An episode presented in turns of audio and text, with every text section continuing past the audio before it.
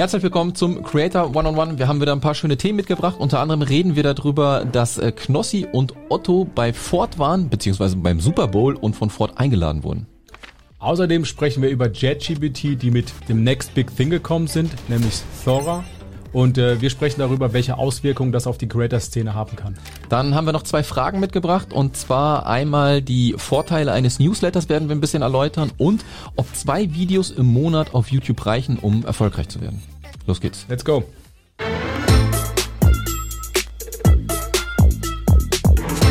Sascha, der Super Bowl fand statt und äh, überraschenderweise waren Knossi und Otto Bulletproof auf dem Super Bowl in Kooperation mit Ford und haben da die Gegend beziehungsweise auch den Super Bowl ähm, unsicher gemacht. Unsicher gemacht.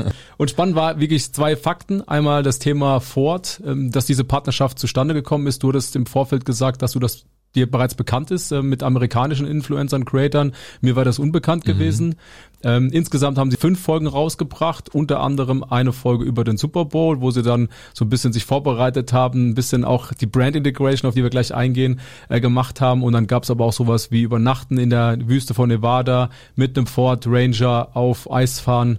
Ähm, aber lass uns über die zwei spannenden Fakten erzählen, nämlich Ford als Sponsor. Ja, also wie du schon gesagt hast, ich habe das schon ein bisschen in Amerika gesehen, dass die Creator und Influencer da schon so ein bisschen an Bord geholt werden von Ford. Die deutsche Szene, aus meiner Sicht, habe ich noch nicht so gesehen. Vielleicht ist es auch einfach nicht in unserer Bubble oder wir haben das einfach nicht gesehen, kann gut äh, sein, ja.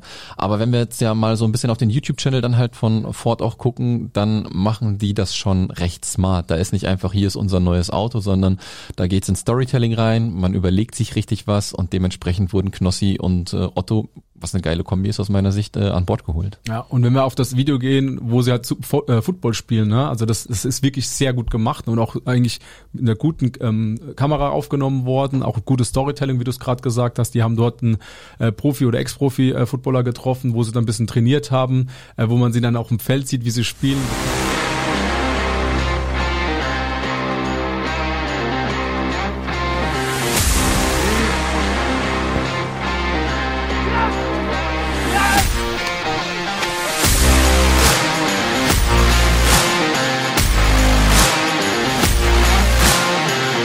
Aussieht, dann, ich würde mal sagen, nicht, ähm, er ist nicht jetzt super unsportlich, aber es wirkt schon doch, doch einfach überhaupt nicht professionell und Tanzen ist einfach saulustig. Kann er. Aber man muss auch sagen, Knossi und sein Entertainment, das ist echt brutal gut. Ne? Also der hebt wirklich da, macht richtig gutes Entertainment. Ne? Und gib ihm aus dem Weg. Ah, und tackle, tackle. Ja. Und jetzt Celebration. Ja, und mit Otto dabei, der ja äh, Mr. Nice Guy ist sozusagen, ja. Also die Kombi mit äh, mit äh, Knossi, Entertainment Faktor und dann Otto quasi als ähm, als Kickoff-Partner mit dabei. Also ich find's gut. Wir hatten sie ja in Seven vs. Wild nicht zusammen gesehen, sondern sie waren ja in äh, verschiedenen Lagern untergebracht und dementsprechend äh, glaube ich, dass das nicht die letzte Kooperation für die beiden war.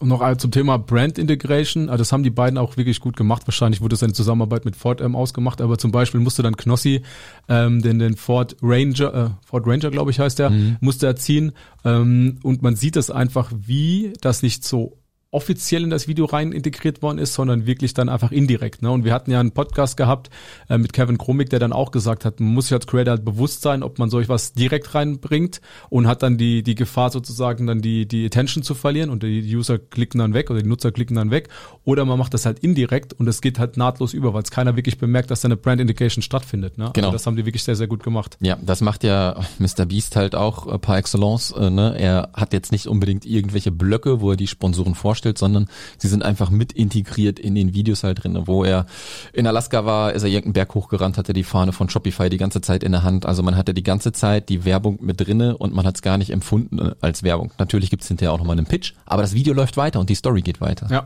Und den zweiten Faktor hast du, oder die zweite, zweites spannende Ding hast du schon erwähnt, das ist diese unerwartete Partnerschaft. Knossi und Otto, die haben zwar äh, Seven vs. Wild als in der zweiten Staffel teilgenommen, aber nicht in dieser Konstellation irgendwas anderes gemacht. Und wir predigen das ja immer, der Kuchen ist groß genug und solche Konstellationen, jetzt gerade in dem Fall, wie du es beschrieben hast, mhm. passt halt einfach wie die Faust aufs Auge und ist, ist einfach für die Creator-Szene super gut. Ja.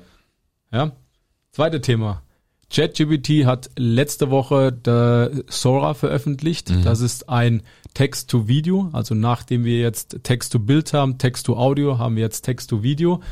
Und was passiert? Man kann halt per Prompt sozusagen eines, ein Szenario eingeben oder eine Szene und das Video wird ja anschließend animiert. Mhm. Die Frage, die wir haben ist, hat das Einfluss auf die Creator-Szene? Ja oder nein? Ja, auch wieder schwierig. Also ich habe gefühlt äh, äh, das Gefühl, jede Woche kommt irgendwie ein neuer Shit, wo man auf einmal nicht mehr weiß, was geht denn jetzt gerade ab. Also es geht technologisch gesehen aus meiner Sicht super, super schnell gerade und man weiß gar nicht irgendwie, wie man das Ganze denn halt auch einordnen soll. Sah das Material, was wir gesehen haben, gut aus? Ja, absolut, wenn man einfach nur ein bisschen Text eingibt. Aber wie ist das für die Creator? Hm, vielleicht bekommt man ein bisschen mehr B-Roll, aber dass wir noch komplett irgendwie vom, vom Video aufnehmen und vom Cutten irgendwie erlöst werden oder abgelöst werden in der Hinsicht, glaube ich halt noch nicht, aber wer weiß, was in zehn Jahren ist. Also ich stell's mir super schwierig vor, dass ganze Blockbuster-Filme halt auch nur entstehen, wenn man ein Skript hat und dementsprechend sagt, AI, mach mal bitte. Ich habe gar keine Ahnung. Ja, ja, also das ist schon krass. Aber du hast schon gesagt, und da ist, da liegt der Vorteil darin, ne? B-Roll. Ähm, du guckst ja immer, wo sind wir immer unterwegs, glaube ich, Story-Blogs heißt das ja. Mhm. Wenn du dann nach B-Roll schaust, schaust du dann nach 18, 20.000 äh, Materialien, Videos, die dann, diese eine Sequenz, die du dann rübernimmst. Und jetzt könntest du das ja eigentlich eingeben. Ich weiß jetzt nicht, ob er besser oder schlechter ist, das müssen wir mal testen, ob dann wirklich Zeitersparnis dann dahinter mhm. liegt.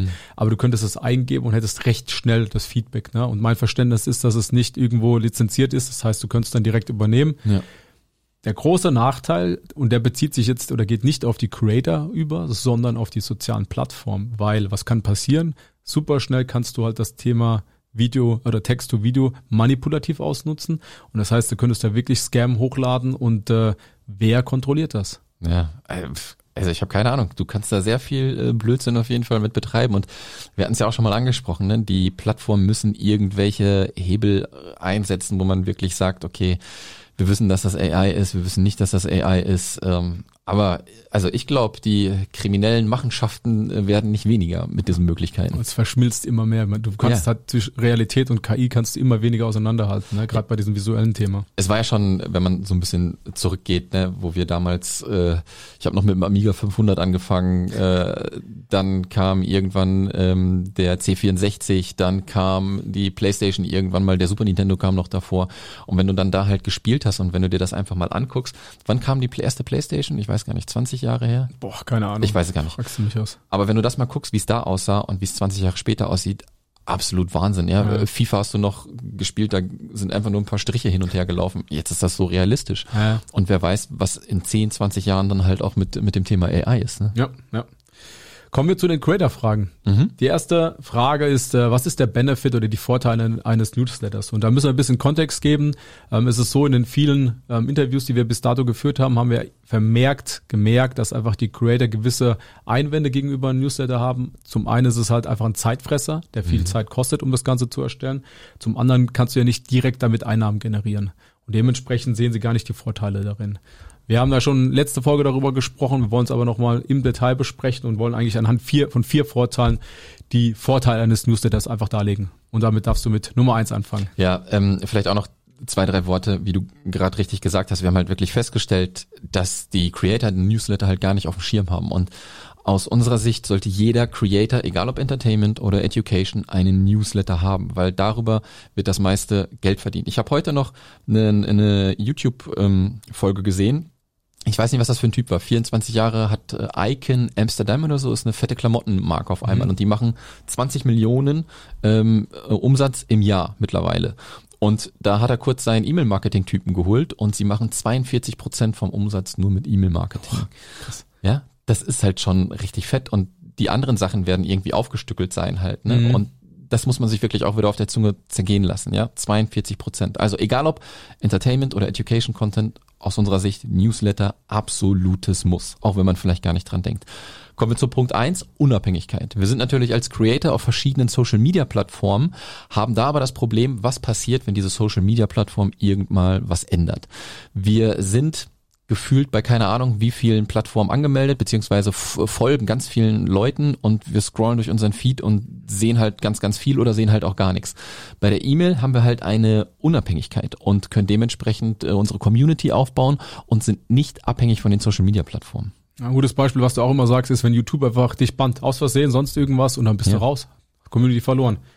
Kommen wir zum zweiten Punkt, Erreichbarkeit. Ähm, ich mhm. finde das immer gut, du beschreibst das immer, das ist wie die Brief im Briefkasten. Mhm. Und äh, wenn wir die Creator fragen, erzählen sie immer, ja, ich habe keinen Newsletter, aber ich habe einen WhatsApp-Kanal oder ich habe einen IG-Broadcast-Kanal. Äh, das ist natürlich gut, aber die Frage stellt sich, guckt der deine Community, guckt immer dein, dein, dein Fan, guckt der immer auf deinen in den IG Broadcast oder WhatsApp Kanal. Aufgrund der Tatsache, dass einfach so viele Nachrichten auf einen einschlagen, verlierst du den Überblick.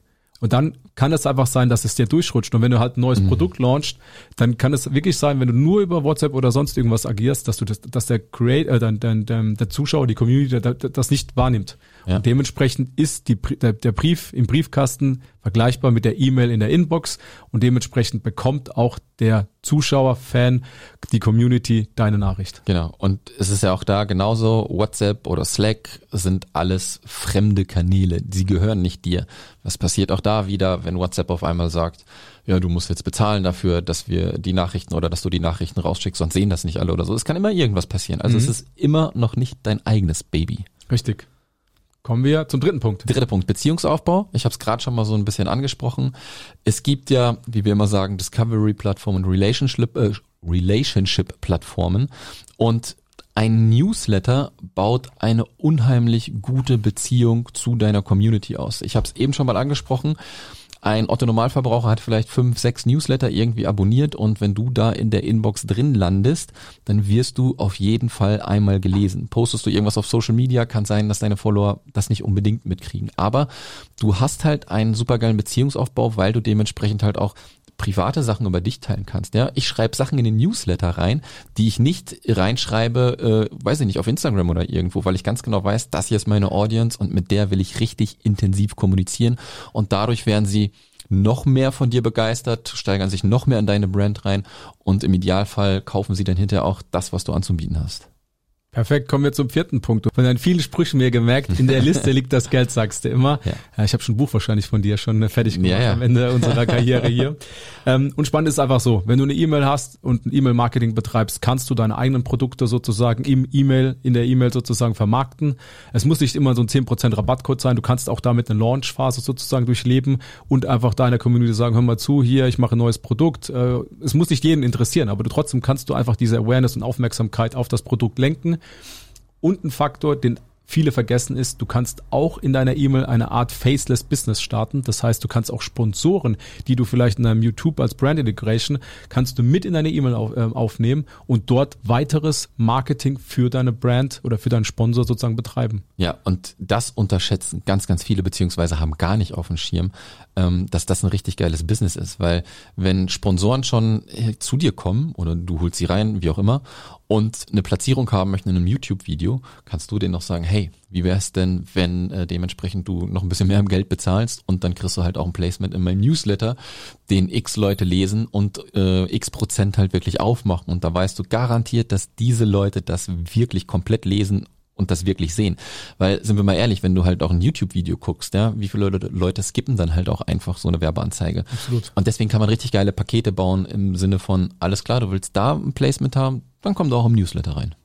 Und jetzt haben wir über sehr viel über Newsletter gesprochen. Wir predigen auch ein Newsletter. Wo gibt's denn Informationen zu uns? Mm, gute Frage. Creatorsnippet.de. Dort könnt ihr unseren Newsletter abonnieren. Dann bekommt ihr auch Zugang zu unserem Discord-Server und den bekommt ihr wirklich nur, wenn ihr euch dort anmeldet in den Newsletter. Und wir basteln natürlich auch so ein bisschen daran, euch dieses Newsletter-Marketing näher zu bringen. Das heißt, in ein paar Monaten, wenn alles gut läuft äh, und ich Zeit finde und du Zeit findest, äh, werden wir ein Buch rausbringen, wo wir euch komplett kostenlos äh, zeigen werden, wie ihr einen E-Mail-Newsletter als Creator aufbauen könnt und was eure Benefits davon sind. Kommen wir zur letzten Frage. Die letzte Frage kam aus bisschen aus dem äh, Verlauf eines YouTube-Videos, nämlich mhm. das Interview, was wir mit Dominik, also alias Tab Workbench gemacht haben. Ähm, und dort stand er hat erst ein bisschen erzählt, dass er einen Shop aufmacht und über den Shop sozusagen zusätzliche Einnahmen generiert. Und in einer der Kommentare war dann zu lesen, hey, wenn du einen Shop aufmachst, Warum machst du eigentlich, warum verbrauchst du noch so viel Zeit für deine YouTube-Videos? Du brauchst 16 Stunden für deine YouTube-Videos, wohingegen du ja eigentlich mit deinem Shop vielleicht in, der, in dieser Zeit mehr Geld machen könntest. Mhm. Die große Frage an der Stelle ist, kann man mit zwei Videos pro Monat erfolgreich sein auf YouTube und sich auf andere Dinge fokussieren oder sollte man doch diese Frequenz von vier Videos pro Monat beibehalten? Ja, es kommt immer so ein bisschen drauf an, wie groß du denn schon bist. Ne? Wenn wir uns jetzt mal einen Casey Neistat vielleicht auch angucken, äh, der richtig groß ist, der postet äh, alle zwei, drei Monate mal ein Video. Das gucken Millionen von Leute. Funktioniert sein Business dadurch trotzdem? Ja. Bist du gerade erst am Start und hast weiß nicht, 10.000, 100.000, 200, 300.000 ist schon gut, 500.000. Aber da würde ich sagen, bist du noch nicht in dem Status wie so ein Superstar, der irgendwann mal verschwindet und wieder da ist, ein neues Album rausbringt und alle sind wieder Feuer und Flamme. Ja. Ne? Das heißt, du verlierst schon eine gewisse Reichweite und es ist halt auch einfach so, ähm, der Shop von Dominik kann nur existieren aktuell, wenn sein YouTube-Kanal existiert. Und je mehr Output er dort erzeugen kann, desto besser ist das halt für ihn auch in den Verkäufen. Genau, und das, ich fand das gut. Wir hatten ja letzte Woche auch einen Podcast gehabt und äh, die Aussage fand ich gut.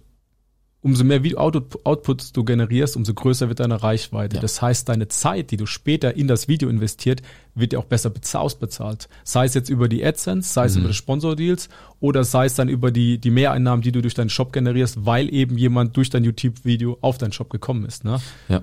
Ja, und das, das Ding ist halt einfach, YouTube funktioniert halt einfach so, dass sie wollen, dass du so oft wie möglich postest. Das ist Fluch und Segen zugleich. Mhm. Vor allem in der Anfangsphase ist es so, du brauchst einen hohen Output, damit du überhaupt wahrgenommen wirst. Ne? Wir machen auch zwei Videos, ab und zu mal drei, sehr selten mal nur eins in der Woche, um halt den so einen Output dann halt zu erzeugen. Ich glaube halt, wenn du eine gewisse Größe erreicht hast, dann kannst du dir auch mal äh, drei Wochen Zeit lassen für ein Video oder so. Das ist ja so ein bisschen, wenn du kreativ bist, dann willst du ja richtig geilen Scheiß machen. Und dieser geile Scheiß dauert vielleicht lange zu machen, weil ja. es halt super komplex ist.